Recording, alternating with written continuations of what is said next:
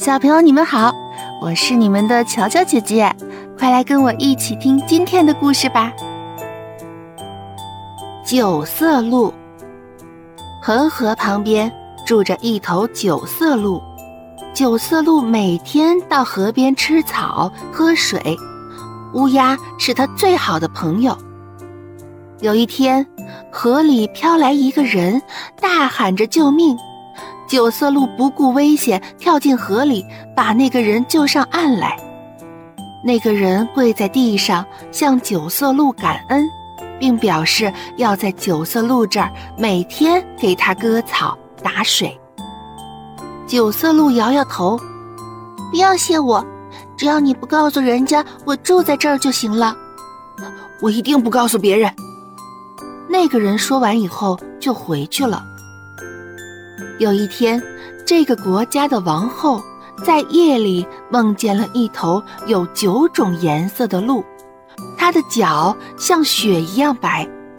王后醒来对国王说：“我要九色鹿，我要拿它的皮来做坐垫，你快给我找来，要不我就要死了。”国王贴出了布告，说谁能找到九色鹿，就分给他半个国家，并且还赏他一大批金子。被九色鹿救过的那个人类得到这个消息，为了贪图富贵，就忘了九色鹿的救命之恩，跑到王宫向国王报告了九色鹿的住处，还领着人去抓九色鹿。站在树枝上的乌鸦看见远远奔来一队兵马，就急急忙忙飞到他的好朋友九色鹿的头上。啊啊！快快跑！有人来抓你了！九色鹿刚要逃走，国王派来的兵马已经把他团团围住了。九色鹿表示要见国王，他们就让九色鹿见了国王。九色鹿向国王问出了向他告密的那个人。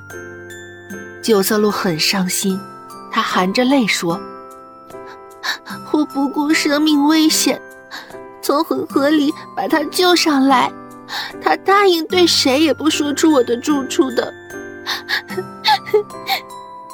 国王听了，就把九色鹿放了，并下令把那个忘恩负义的人扔到恒河里去了。今天的故事就到这儿了，感谢你的收听。期待您的订阅关注，下次见哦。